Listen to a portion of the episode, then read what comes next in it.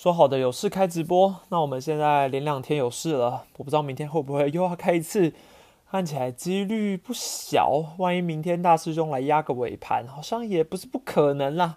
哦，但我们今天就先来聊陈宏文跟林育泉啊，这个话题我们先聊，然后最后也会聊一下最佳九人季指定打击啊，那我们简称就最佳十人。好，那呃，重点还是会先放在两个 FA 的选手上啦，因为毕竟我觉得蛮值得讨论的，跟昨天的乡长一样，都是我觉得休赛季中华之邦有越来越多这种 FA 话题可以讨论，对我来说当然是觉得棒棒的。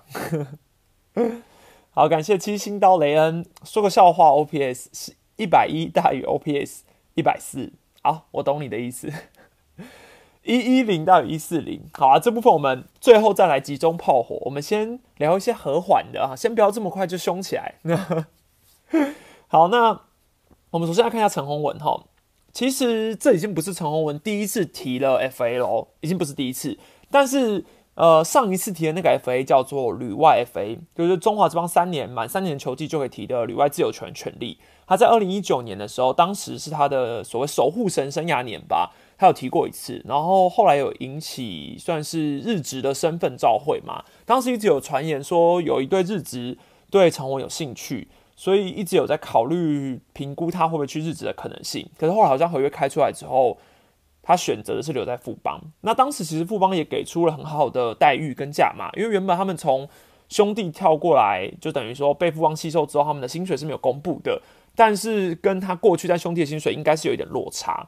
可是，在那个呃富邦为了要留下他之后，就开出了一个两年月均五十万的价码，留下了陈宏文。那当时陈宏文其实。也有表明，就是说他们他也很感谢富邦一直以来的照顾啊，什么什么之类的，所以他本身就对于想留下来的意愿很高等等。好，那所以这一次他会行使国内的自由权权利，我觉得也不意外，因为上个礼拜其实就有传闻了嘛，然后那时候也有说他要提出的可能性很高，而且他本身就是连旅外自由权都愿意行使了，那所以在国内这种他当然也是有意愿就执行。他目前的表明也是说，他虽然对富邦。很感谢，很照顾，也很喜欢环境。但是呢，这是他八年以来首度拥有自由权的资格，所以他当然要尊重这个机制，决定要行使。那同时，当然还是会跟富邦保持继续谈约嘛。好，那我个人就是一样很欣赏这个精神。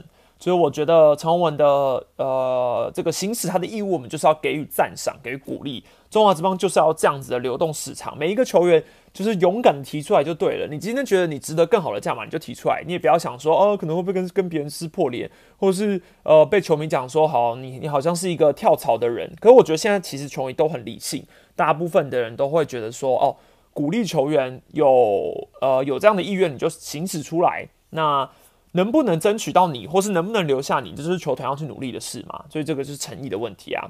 好，那呃，我们过去像之前那支影片，二零二一中职 FA 分析预测的时候，我我本来就预测陈宏文是有可能，应该说我预测陈宏文跟陈宇勋会携手踢出 FA 嘛。那最后目前的结果是三三中二啦。好，但是前面两个中了，然后陈宏文的话，我当时有说，我觉得他的年纪本来三十五岁，对于投手来说就是高风险。然后他近几年的表表现虽然说不是不是退步，而且是进步，可是呢，呃，你从各种迹象，你还是可以看得出一些隐忧，跟陈宇勋的隐忧是一样的。感谢应承的抖内，陈文去乐天就不用面对蓝巴巴了。哎，你发现了这个亮点，蛮有道理的。但是他要真的去乐天，乐天应该要先想办法留下陈宇勋啊。但这个蛮合理的，就跟呃林奕豪如果转队去兄弟的话，就不用面对许基宏了。那其实以陈宏文的来到富邦之后的表现，不管是守护神，然后今年转职成先发，整个价值其实提升很多嘛。那我有说他在下半季的十一场先发里面，他的防御率二点七四，比罗利还要出色，所以呃整个表现看起来逆势反弹，没错。以传统账面上感觉是这样，可是其实在陈宏文的三振能力也是一样是退化的，也是一样是退化的。好，那当然我们不得。不说，因为毕竟他球季后半段转先发嘛，所以他三振能力下滑也是很正常。他今年的 K 九值是六点九三，然后去年的话七点五七，再来往前推都是在八以上。一九、一八、一七、一六年的 K 九值都在八以上，然后一五年的 K 九值来到九，一四年那时候他已经就是转先发了，一三年跟一四年主要都是担任先发，他们是五点七二跟七点七五，所以其实过去陈宏文在担任先发时也是有过高三正能力的时候。那今年算是他整个生涯之中 K 九是第二低的，这会不会是他退化的一个小依据？我觉得也有，对，也有，也有，也有需要去评估的一点啊。毕竟我昨天有说嘛，投手三振能力退呃下滑本来就是呃一个隐忧，但当然毕竟他后面后援转先发嘛，所以这只能当一个参考指标，不能像陈宇勋那样子这么的明显拿来评断这个数据。好，那如果我们单就以陈宇勋跟呃，陈宇勋跟陈宏文来比较的话，陈宇勋的年纪是比陈宏文小三岁的。陈陈宇勋三十二嘛，然后陈宏文三十五。然后呢，陈宏文的价钱是比较便宜的。陈宏文的全额转队费是七百五十万。那如果你以球员补偿方案的转队费的话，是四百五十万。好，这个都是比陈宇勋便宜一点，也没有到很多啊，就便宜一点这样。然后陈宏文的小加分的项目就是他先发后援两相宜，因为你总不可能。叫陈宇勋转队之后去练先发吧，这个不太可能。所以陈宏文，呃，以这个价值来说，他大于陈宇勋。可是光就这个年纪大三岁的差距，我个人还是觉得签陈宇勋的风险会比较低一点点，低一点点。好，那我们换一个角度来说，虽然我今天还没有开投票啦，但是富邦到底有没有留下陈宏文的必要性？其实这一点我是打上一个问号的，因为我觉得富邦的轮值深度是蛮深的。好。我们就拿先排除，应该说先假设我们会有三羊头好了，也有可能他是有一个洋炮嘛。那我们假设有三羊头，富邦可以先发的土头非常多，我列了一下，有八个，八个，我觉得这八个都是有可能竞争一军先发的人选。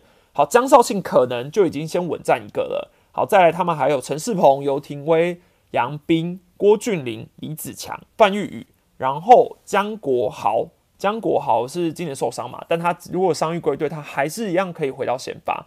可是，在这八个人选之中，我认为，比如说江少庆是最稳的，所以这个名额应该就是可以给他的。好，可以给他。那陈世鹏基本上虽然说今年的成绩没有到这么的稳定，可是我相信富邦短时间内应该还是会想要让他继续保持在先发角色。那游廷威，呃，自主培训签来的嘛，可能你想象他的天花板并不高，但可能就是个五号先发的等级。然后江国豪前面提受伤，可是其实他如果稳定伤愈归队的话，他还是有不错的能力。然后你说杨斌今年这样子突然拉个一场，像像杨斌、李子强、范玉宇都是今年可能有个一军的一两场先发机会。对，那这样子，呃，评估下来，他们并还没有证明说他们可以在整季有稳定先发的能力。可是他们确实也是未来的一个潜力股。那富邦。如果愿意多练，或是给他们一点机会，说不定就能展现出来。所以我们就把这三个列在潜力股。然后还有一个受伤的一样是郭俊林嘛，明年要回归，那也不知道他会不会往先发去走。对，也不知道他会不会往先发去走。这个部分就是还要再去评估。好，等下等下，我是聊到有人说聊天室有人人身攻击，不管管吗？诶，不好意思，因为我真的我的管理员在当兵，我真的希望大家不要吵架，好不好？我等下那个。如果有非常严重的人身攻击，就麻烦你们可以，就是你们要继续吵，也是，就不要人身攻击，不要人身攻击，不要人身攻击。如果太严重的，我就帮你禁言。那我可能就要先暂时不讲话一下，因为我要找出谁在人身攻击。好，好，跳回来一下，这个啊，有人呃，有人推荐李子航 IG 超可爱啊，他是花美男哦，大家可以追踪一下。其实他那个球季尾声那个那一场先发的时候，我觉得关注度蛮高的啊，毕竟他本身长相有加分嘛。好，那当然，我前面讲了一些是我觉得富邦没有留陈宏文的绝对的必要性，没有到绝对必要性。可是就情感面来说，我觉得富邦是会留人的，因为其实陈宏文蛮常在各种场合、公开场合、公开谈话中，他都有讲过他对富邦的感谢。他当初有透露过是郭泰源顾问给了他这个机会，然后把他带进来富，等于说推荐富邦去圈他。所以我觉得。这几年下来，他在富邦的贡献，或是他已经融入了富邦整个休息室文化，像很多富邦的球迷也有，就是都会给他一个绰号是大哥嘛，对，就是已经蛮认同他的。那你说，虽然他的血统不是纯正嘛，毕竟他前身是兄弟，可是他呃本身就有旅外的背景，所以我觉得他在富邦这支球队也算是融入的蛮好的。所以我觉得啦，只要球团有心想要留人。他应该的优先顺序也会是等富邦的，可能开同样的价码差不多，我觉得他也会优先选择富邦，除非说其他球队真的是给了一个爆大张合约，或是那种他抗拒不了的价钱，那我自己是觉得陈宏文留在富邦的几率还是偏高一点。那我们去评估其他的对手的话，比如说统一，那统一我是觉得可以先不用把它列进去啦，因为统一毕竟你说先发有缺人吗？倒也没用。那陈宏文进来去补后援吗？牛棚一样没有需要嘛，所以这部分我觉得统一的需求很低。好，那兄弟的话是他的老东家，呃，我觉得他们应该是不会走这种签回头路的，而且尤其是当初离开的时候，并不是所谓的和平分手，也不是说就是就感觉就是我自己觉得啊，就情感面上来说，兄弟要找回陈宏文的几率太低了。好，那。桃园的话，就是他们已经有一个陈宇勋要出走，所以与其去签陈宏文，我觉得他们留陈宇勋的必要性比较高，因为毕竟陈宇勋年纪小三岁，然后在桃园非常熟悉。以牛棚的价值来说，乡长的昨天有提过嘛，他的价值很高，对，所以我觉得你要把这个钱拿去签陈宏文吗？他们先发上面当然也是有点空缺啦，因为毕竟桃园今年先发可用之兵不少，像黄子鹏、像张喜凯，但是翁伟军身体状况也不一定稳定。对，然后后来张喜凯季末也有点小小的下滑，好，那所以你说桃园签陈宏文有没有这个可能性？当然不排除，但我觉得也是蛮低的。好，那魏权也有机会，但魏权应该不太可能陈宏文跟陈宇勋都签嘛。那这两个人评估下来，魏权签谁比较有比较大的注意呢？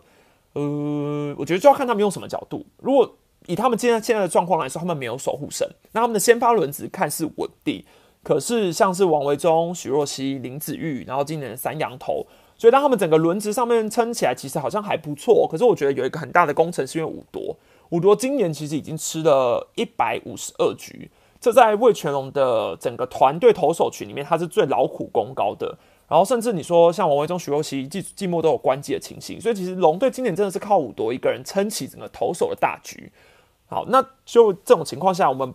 不能期望五多明年还会继续这样子劳苦功高嘛？那会不会有其他的羊头串起或是顶上？我们也不知道。那如果你签陈宏文，等于是帮投手去买一个保险，因为你可能会觉得他有能够整季先发的实力跟能力，对。但是就以他们是你说有没有要马上争冠的球队来说，可能给三年。那陈宏文在三年的时间内，我会觉得这个三年投资在陈宇勋身上，或许会比较好。或许会比较好。好，所以我自己的结论是觉得啦，陈文留在富邦的几率还是最高的。我的结论是这样。好，那我们来看林奕泉。林奕泉的话，我自己是觉得跌破眼镜啊。我这在那个 FA 分析预测的影片的时候，我是真的没有想过林奕泉有可能会在今年 TFA，完全是出乎我的意料。因为我觉得过去他也这也不是他第一次能够拿到 FA 的机会了。可是今年的这个背景，你说？也没有什么扩编选秀啊，十八人啊，那刚好他复苏年约到期之后，选择就这样提出来。可是他的转队费用如此之高，所以他的市场价值是多高呢？我觉得可以评估一下。好，那他提出的理由是，他说他觉得他 TFA 对制度、对环境、对选手都是好事嘛，加上他觉得自己年纪有到了，所以身为前辈，他想要贡献一份心力，他也不排除任何可能性。可是他又喊话说。他比较期待可以留在富邦，因为他想要把没有完成的事情努力完成。这个言下之意大概就是总冠军嘛。富邦没有完成的事情，很明显就是这一座总冠军。好，那问题就在于说，李玉泉现在错过 FA 的，就是这几年其实一直都有 FA 的时机，那前面都没有提，然后现在选择提了。呃，我觉得有一个最大的问题点就在于他的年纪已经是三十，应该是三十六岁没有错。还有他本身的守备价值非常低，守备价值，因为过去我们都知道，不管是在选秀会还是在各队的一垒手这种情况下，多半都是给老将蹲，或者是老将后期去移防。那哈，那现在放眼望去，中华这帮各队各个老将其实都想要去卡一垒。那以林依泉的价值性来说，一垒的价值本来就是最低的，甚至他已经今年是拿来了一个最佳 DH 奖，也就是说，他连守一垒的能力搞不好都快要被取代了。所以这个是守备价值上面就会变得非常的比较低一点，然后加上它的价码实在是非常高，七十二点五万的月薪，全额转队费是一千零八十七点五万，就算你用二十五人名单球员去转队的话，你都是六百五十二点五万。好，那我们假设一个，如果明天林志胜出来 TFA 了，你要用半价的价码去签林志胜，还是你要去签林奕泉？这是一个很好的问题，但也是一个显而易见的问题，对不对？如果今天我有办法去签到像林志胜那他也算是能守一垒。那如果就以这两个人的评估，当然林志胜年纪比较高，然后呃可能大个大三岁吗？还是大两岁？大三岁吧，我有点忘了。好，那林志胜的价码就是一定是低非常多啦，因为他今年是半价嘛。所以如果有这个可以去评估的话，统一假设我们统一真的要抓一个集战力一垒好了，那为什么不抓林志胜？对不对？就是，而且你就以两个都是球星等级，可是再怎么说，林志胜的人气还是高一点，这个应该很难去否认嘛。还有一点，我觉得要评估的是，其实林奕泉今年的表现也并不是说这么的亮眼。当然，你说他是一个刚拿下最佳指定打击奖的人，可是其实他的传他的数据并不是到非常的漂亮。你光看长打这件事，长打率是生涯最低的，也就是说，他整个。长打的表现，你当然说今年换球确实也有影响，可是我觉得整体来说，他的呃跟去年那种强势反弹，然后再看今年的表现，我觉得他今年 TFA 相对是比较不利的。然后甚至我们后面要来讨论一下他在年度最佳指定打击这件事上面跟林红玉的竞争，我个人也觉得很替小胖很替小胖觉得可惜啦。好，那我们后面再再来讲这件事。好，然后我们来提一下，那我们评估一下一样。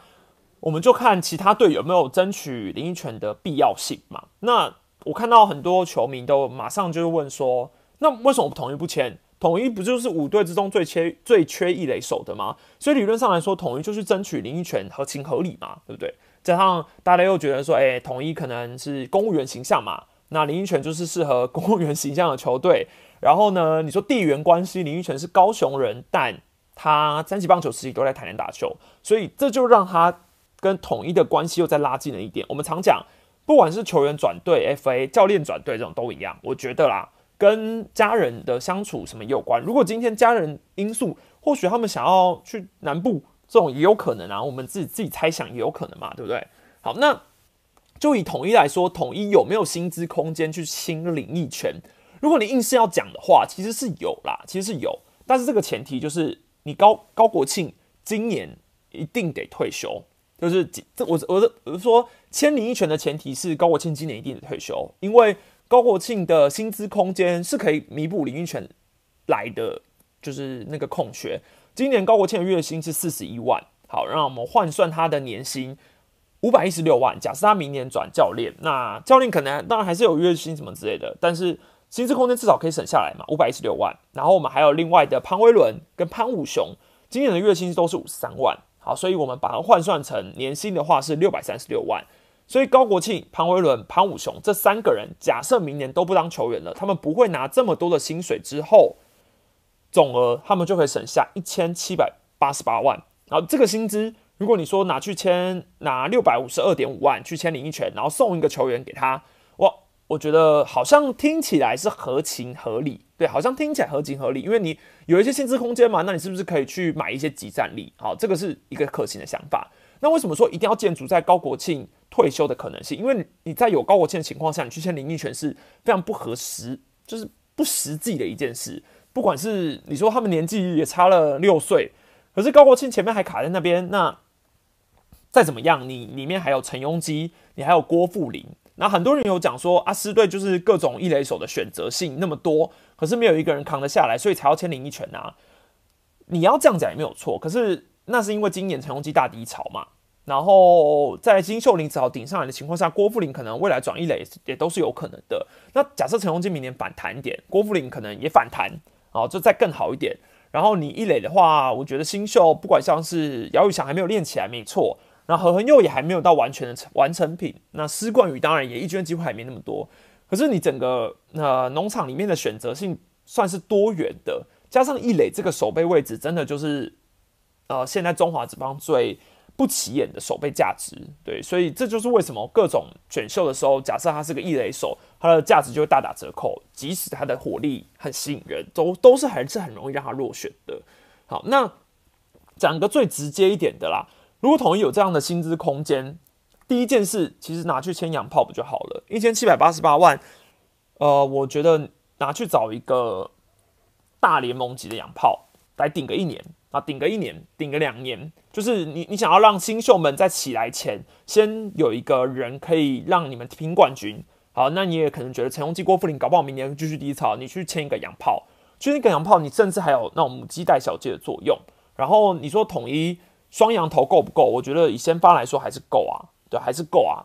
呃，现在像古林嘛、胡志伟啊，那你后面一个你江承燕、狮子谦，你再找一个，我觉得统一的先发人手不是不能使用双羊头加单羊炮这个情况。所以如果有这样多余的薪资空间，我觉得你去找一个更好的羊炮。或许是比较好的方法啦。好，那而且林奕泉现在三十六岁，你可能三年吗？但也是三年，我都还觉得有点多了。三年内他可不可以一直稳定的在一军发挥，这个都是未知数。当然林奕泉很健康啊，对，所以我只能说价值性还是稍微低了一点。那或许我觉得统一如果真的有很多薪资空间，不如拿去盖一个新训练基地，我会觉得比较划算啊。把农场好好的建构完成。然后让球员们在下雨的时候或者什么时候有一些训练场地啊、练球基地啊，不要是借不到场地啊，下雨的时候打击能力就低爆发之类的。我觉得或许比较实际一点。假设有这样的薪资空间可以运用，好，那我们再看其他球队有没有签遴选的可能性嘛？比如说乐天啊，比如说乐天有陈俊秀，那陈俊秀的年纪甚至还比林权轻，对，还比林林权。小一点，啊，所以这个是呃，应该是不太可能的，因为不太可能的。然后你看兄弟，兄弟有许基宏，然后林志胜还没有 FA 啦，还没有 FA。好，那假设他就算 FA 了，兄弟还是有许基宏嘛？那一垒兄弟也没有什么评估的可能性。好，那魏权的话，你说现在有有基宏，有黄博豪啊，黄博豪当然今年有点受伤嘛，然后刘基宏可能未来。要回去三垒也有可能，那魏权还是有可以继续找洋炮啊？那他们找洋炮也还有可能继续摆一垒啊，对不对？所以你说魏权有有没有建立一拳的可能性？过去是叶总执教时期嘛，所以他相他也相当了解林一拳。可是我觉得叶总想要打造的一支球队比较偏速度型，然后防守型这种类型的球队，我觉得以队形上来说，林一拳并没有这么的符合。对，而且你看犄角拱冠现在是捕手，指定打击，或许你。也不排除未来有可能往一垒走，对，也很难说嘛，未来事情也不知道啊。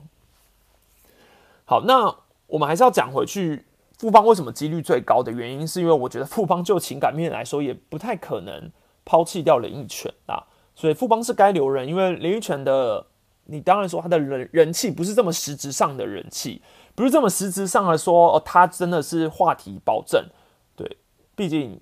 过去也写过蛮多林育泉的文章，我是觉得 点阅率当然不会像是完全的保证，但是再怎么说，他都是兴农时期的三朝元老，而且林育泉对于富邦这支球队的重要性，我相信对很多球迷而言，想到林育泉就想到富邦这一支球队，好，所以我觉得富邦是该留人，而且两百轰的球星等级，如果今天李玉泉陪这支球队度过了这么多艰难的时期。但最后居然没有被留下来的话，嗯，我觉得对球迷是很大的打击啊。对啊，如果你是比较传统派的球迷，当然就是你看一支球队，你可能从小看到大，你都觉得哦，他这就是你的情感面。但他突然被就是因为钱的关系，或是因为他提了 FA，球团就没有签下来，这个很难啦。我觉得球团情感面来说，应该还是会签的啦。好，那当然你说。富邦人守一垒的人多不多？也是多啊，因为范国成其实也要算是小崛起了嘛。那你说张敬德未来有没有可能往一垒站？也有可能啊，对啊。然后你一垒现在还有后面的王以诚在等嘛，所以假设林奕泉真的 FA 离开了，你其实搞不好你富邦要换血机制一点，王以诚直接摆上去守一垒啊，我觉得都有可能，都也也是也是个可行的方法。对，可是情感面上来说，我觉得他们没有办法抛弃林奕泉。那我们最后来聊一下最佳十人。最佳十人的话题，我现在问大家，最想知道最佳十人的哪一个位置是你觉得最纳闷的呢？我看到有人说觉得有点情感绑架，哦，好像也是啊。对啊，就是我我当然说，我觉得如果你以理性面来说，我是想要换血球队。我其实觉得，就是如果你全部抛开感情啊，呃，你有人有提到蒋志贤也可以守一垒。对，然后张敬德嘛，未来有可能会移防。然后你说像是呃，我刚前面有提的王以诚什么，其实富邦的选项也很多，范国成也是。所以呃，我觉得啦，可以是可以取代林奕泉的，没有错。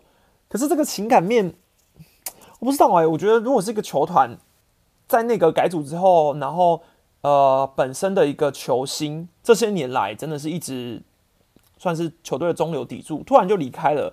我觉得这个可能一般在球迷的市场上面，很多球迷他也不是这么的像我们一样数据狂热啊，或是有这种，就像就像你可能三年前的高国庆，那你说后面是队有人能取代有邓志伟什么的，可是你突然把高国庆试出了，我相信一定还是很多人没有办法接受的嘛，对啊，这个难免的啦，这些球团又不是只看数据来操作，对不对？好，那我们来诶，都好，我刚看了一下，很多人说天哥嘛。好，然后也有很多人说阿飞啊。好，那呃，我提一下，我觉得这个最佳十人，我来开一下这个票数哈，看一下这个票数。我自己看了那个名单的时候啊，其实我原本没有注意到，就是陈子豪没有获选。我想说，反正他本来就会获选啊。哎，结果哎，看完了之后，然后很认真在扫一下，想说好像怪怪的，外野手怎么没有陈子豪啊？就觉得哎，呃，amazing 哎。好，那我们先从投手来了解。其实我觉得投手。德保拉获奖不意外嘛？是我我也会投德保拉。好，但是呃，投手的名单里面，我很纳闷的是，请问是谁投给蒙威尔啊？我真的想说，哎，德保拉、布雷克、伍多、陈韵文、曾俊岳、罗莉、豪进、陈宏文、李正昌、郑凯文，嗯，他们都有拿到票数的资格，应该也就是他们都有拿到票数的一些小方法。或是我觉得都蛮合情合理，可是谁投给蒙维尔啊？就是哦，因为一场乌安达比赛就投给蒙维尔吗？这是我觉得好好纳闷的一点哦。那他这个五分是只说一个人投了五分票吗？这个我也是觉得很纳闷。呃，一个乌安达的精神贡献奖的概念啊，好，好，这我觉得纳闷。好，在捕手的话，林丹拿奖嘛，这个部分就跟金手号比起来，最佳死人投给林丹就比较没有争议，对，比较没有争议。好，然后一垒手的话，也算是有一点小，呃，也不算小争议啦，但我觉得票数有点接近，接近到我想说，哎，陈俊秀感觉应该要再拿高分一点，对，感觉应该要再拿高分一点，因为他的一垒手。呃，以打击率上来说，陈俊秀的传统数据真的是超出一大一截，超出一大一截。所以我觉得他们两个的分数只差十分，是让我觉得蛮意外的一点。我们觉得蛮意外的。然后不管是你说 OPS 加 WRC Plus，其实陈俊秀也都是在许这种上。嗯，除非你把金手套评估进去，那可能他们两个就比较接近啊。不然你以打击来说，我觉得陈陈俊秀应该。拿一个全票没问题啦，但当然徐建宏有点全勤加分嘛，全勤加分，因为陈俊秀的初赛场是，哎，徐建宏有全勤吗？好像好像没有，是不是？还是有？做功课还没做到这个，可恶！对对啊对啊，徐建宏全勤，我我有我没有记错，对，徐建宏全勤啊，这个也是有加分啦，对，就跟我接下来要聊的姜昆宇一样嘛，很多人，大家姜昆宇好像太早，我们先再再讲一下二雷哈。二垒是林敬凯，林敬凯拿两百零五分，也蛮没有疑问的。当然，李凯威，我觉得他拿到第二名算是算算正常啦。因为林敬凯今年的打击，你会觉得他的突飞猛进，真的不管是印象派或是数据上面看起来，应该都会投他。那三垒的话，又有一个疑问了，两百零三分，我算了一下，呃，联盟公布的票数是四十一个人投票，四十一个人。那假设每一个人都投了五分票。都投了五分票，就就应该会得到两百零五分呐。好，那当然联盟里面有注明说是可以只投一个分数类别啦，一个分数类别。可是我很纳闷的是，林敬凯都可以满分了，都可以满分了，那王威成为什么没有办法满分啊？其实我原本一直想说，他是不是可能就是他这个这个记者呢？我猜想他就是一个很容易投错票的人，或者他就是一个一直忘记签名的人。因为昨天金手套就说有一个人是没签名，所以废票嘛。好，那。这次表明了他林敬凯就不会投错啊，他他林敬凯也有人投到满分，那王威成不投不投，好奇怪哦，好奇怪哦，这个我百思不得其解。我想了很多种方法，所以他是指四十个人投了五分票，然后那一个人投了三分票嘛，他就是刻意要投一个三分票，这是什么意思？就我觉得很神奇。而且说真的啦，王威成的状况完全完全值得拿这一票吧？就这一票给王威成有什么？就是我觉得王威成的那个强大，就是很明显，不管是场数，就只有他一个人符合，就他就是唯一一个嘛。那他也他也就真的实至名归，因为你中华职棒找不到任何一个三垒手能够与他匹敌，不管是呃守备啊，不管是打击，根本就没有人可以跟王威成匹敌啊。那你想投给别人都不行，然后最后投了，就是嗯，觉得他还有努力空间，所以投了一个三分票嘛，是我觉得很神奇的。啊那我是往。常理想的话，可能就是投错吧。我觉得他应该也不是真的抓黑。啊，我只能说，对啊，一个十二强最佳三垒手，不管是印象派、数据派什么各方面，我觉得王文成值得满分啊。但这有没有满分也算其次啦，重点是他拿了这个奖嘛，比较重要。好，那游击的话，当然也值得讨论的原因，是因为姜昆宇跟林晨飞的分数也很接近。然后最后是姜昆宇胜出嘛？那如果你以进阶数据来说，其实两个人都没有非常接近啊。那林晨飞的话是 OPS 加九十九点七嘛，所以姜昆宇是九十三点一。好，这个差距算是非常的微小。好，那如果我们今天有把手背这个想法列入考量的话，你可能就会觉得姜昆宇会胜出。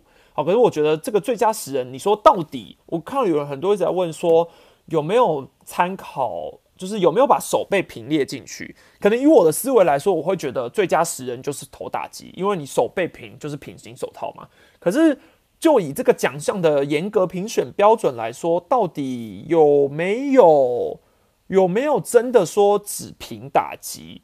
好像又没有，对，好像又没有。所以可能每个人的理解方式也不太一样。或许有些人就是理解成最佳十人要攻守兼备，对，也有可能。对不对？有可能有有的人可能会觉得攻最佳死人要攻守兼备，所以他投了。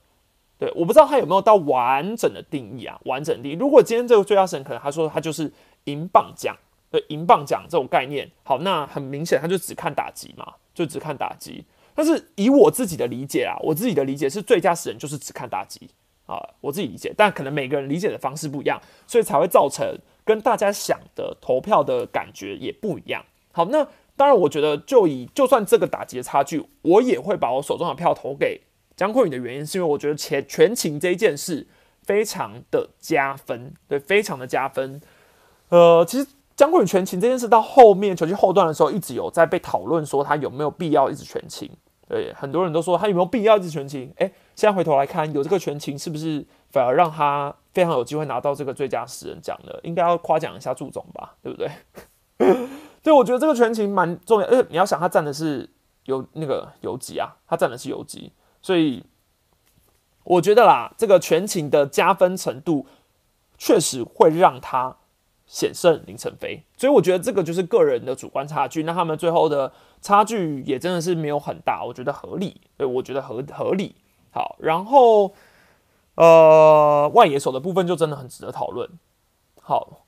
当然，我对于这个票选的结果非常非常的意外。好，然后我觉得最意外的还不是只有陈子豪没有被选上这件事，还有一个是陈杰宪为什么是最高票啊？就是我好纳闷哦。就是呃，如果你要单就打击这部分的话，陈杰宪跟林安可今年的贡献怎么看都会把手中的票投给，应该说五分票怎么样都会给林安可吧。对不对？如果你只看打击的话啊，但是如果你真的把手背列进去了，那你确实就会投给陈杰宪，因为李安可今年打的手背出包的问题蛮多次的，我觉得这个在印象中的分数扣了蛮多。对，可是不管怎么样，如果你就以像李安可今年的长打能力，他甚至还很维持，然后 OPS 加进阶数据，当然如果你传统数据上来说，陈杰宪是算是有赢了一大截嘛，这个是没有错啦。哦，可是。这个第一名选票，或许我觉得陈杰宪比较像是可能会刚好递补进第三名的那个选择。对我觉得这个是我第一个疑问的点啦。那第二个疑问的点当然是呃陈子豪没有被选上嘛？我觉得呃就是大家一直讨论这个点，其实会蛮否定郭天信的努力的。我觉得也我也要替他觉得他当然在各种数据或今年的表现上面真的也蛮好的。可是，确实值得讨论的点是，最佳十人这个奖，如果你就以传统派来说，郭天信就大概就只有打击率跟盗垒是赢陈子豪的。其他的部分，不管像是上垒率，还有最重要的，我觉得长打，然后也有人讲颜值，我觉得颜值就是开开玩笑，真的颜值不是这个评选的标准。好，颜值不是这个评选标准。但我觉得陈子豪今年的进步蛮明显的，不管是你说他被三振的比例下下降非常多，然后他的上垒能力真的很高，然后 OPS 其实也是高出了一大截的，也也是高出了一大截的。那陈子豪。最后输掉了，真的会觉得很神奇，真的是觉得很神奇。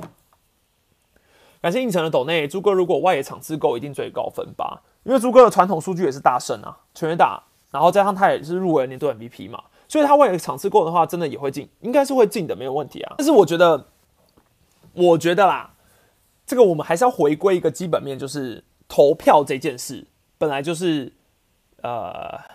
有遗珠，有惊奇，就像昨天我金手套讲的。好，那也有人会想说，哎，那如果开放球迷票选金手套，嗯，球迷比例占十 percent、二十 percent，那这种有没有可能？不是没有可能，可是我们看明星赛就知道这个结果会是谁赢的嘛，对不对？那这个应该是会更，这个会更稳，会更让整个奖项变得更难以预料，就是你会更超乎你的预期。好，那。我觉得，呃，郭天信三乘零八的打击率，陈子豪两乘七六的打击率，他们两个最大差距大概在这。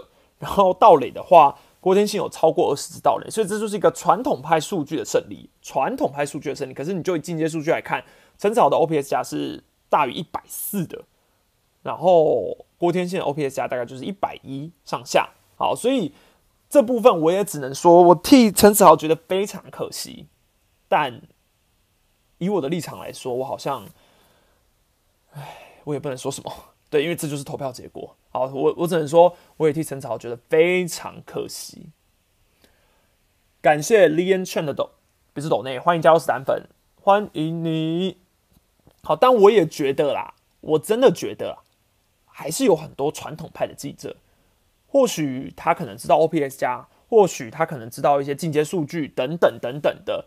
但他最后评选的标准是以传统数据，这个因为说真的，这总共有四十一个人，那每一个人要投谁，这个也不是联盟，就是知道，除非这个制度整个改变，直接改成说不要记者投票。那我蛮想知道，我也哎，那我也好奇，如果大家觉得不要用什么专业人士，不要用，因为这个专业人士里面包含记者跟呃记录组嘛，那你们觉得要怎么样的选法比较公平？我也好奇。啊！但是也有很多人在讲说，记者到底专不专业哦？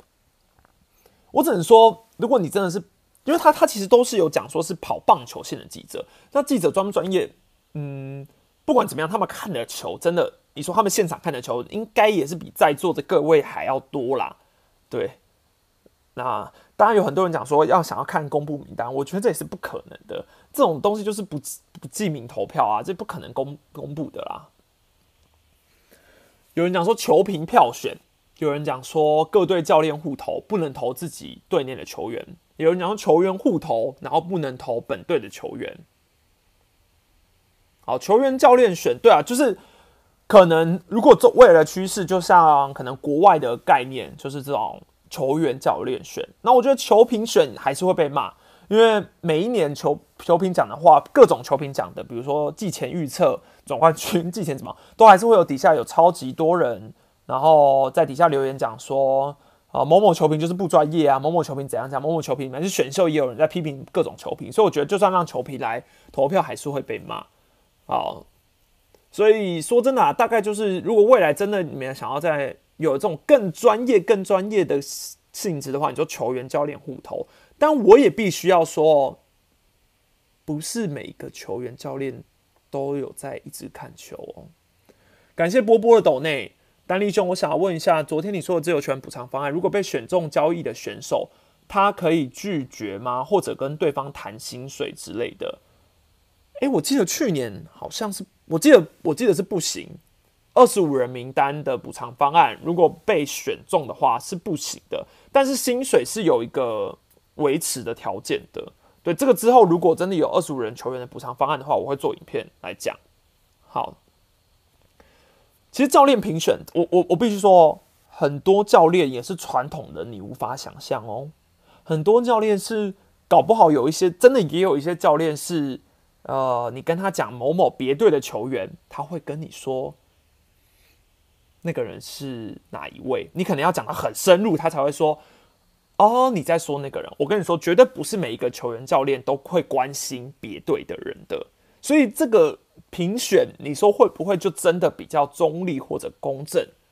我也持保留态度，对我也持保留态度。所以我觉得怎么做，可能都还是会有一些，呃，就是都还是会有人意见吧。确实啊，记者有时候跑几年棒球，就是谈投票资格嘛，写是写两年啦。好，然后我还要讲一个。除了帮陈子豪报区之外，我还要帮林红玉报区。我还要帮林红玉报区。说真的啦，DH 为什么不是林红玉啊？就是，而且林一泉、林一泉跟林红玉的分数差距也有三十分，是不是？可是不管怎么看数据，因为 DH 总不用再管手背了吧？总不用再管手背了。好，那我们纯论攻击这个立场好了。不管是传统数据，或者是的进阶数据。呃，小胖都没有输给林一拳呐。对，如果你说初赛场数，好像就是唯一只有初赛场数有缺吧。对，林一拳初赛场数是一百零九，然后林红玉是一百零七。除此之外，林红玉的打击率，好，我们讲传统派的，林红玉的打击率是两成九五，林一拳是两成八六，所以林一拳赢。好，那林红玉的打点数五十九分，林依泉是五十二分，林红玉赢。那林红玉的全垒打数十四支，林依泉十一支，林红玉赢。好，林红玉的 OPS 点八五一，林依泉点七八一，林红玉赢。林依泉的盗垒数一次，林红玉盗垒数一次，林红玉跟林红林玉泉战平。好，那我真的觉得小胖也是最大遗珠吧，对不对？这大概就只是蔬菜数输那一点点了。感谢吴硕加入会员四个月了。Stanley，你觉得公开投票名单应该可行吧？足球都这么做，那个足球先生的投票名是靠背场按内入 FIFA 都公布了。哦，对了，我觉得你你说的这个好像也算是一个嗯可行的指标，因为其实，在我们比如说单场 AVP 投票那种，我们其实也都会写哦，我们是谁，比如说哪家，然后姓名什么什么之类的。因为我觉得每一个人投票确实是。呃，要为自己的投票负责的。那既然我觉得每一个人其实都可以有一个意见呐，对。但是说真的，如果今天公开了投票名字，那那个记者假设他有他的立场，可他也没办法发表啊。他总不会自己写一个新闻稿说，呃，其实我觉得投了某一个球员的原因是因为我觉得他怎么样怎么样之类的，然后他还要写一个声明稿。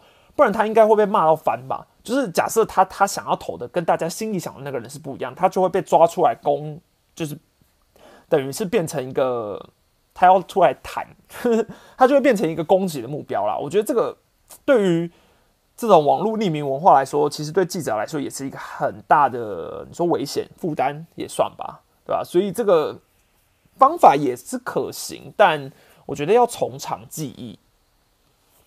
感谢。一七 will yt ten 的 donate，我觉得可以仿效国外工会讲的方式，毕竟球员、教练、记者确实看法会不一样，但各自公布各自的名单，才会有角色不同的比较，最后才有有意义的讨论，最后趋同演化，互相漏气，求进步。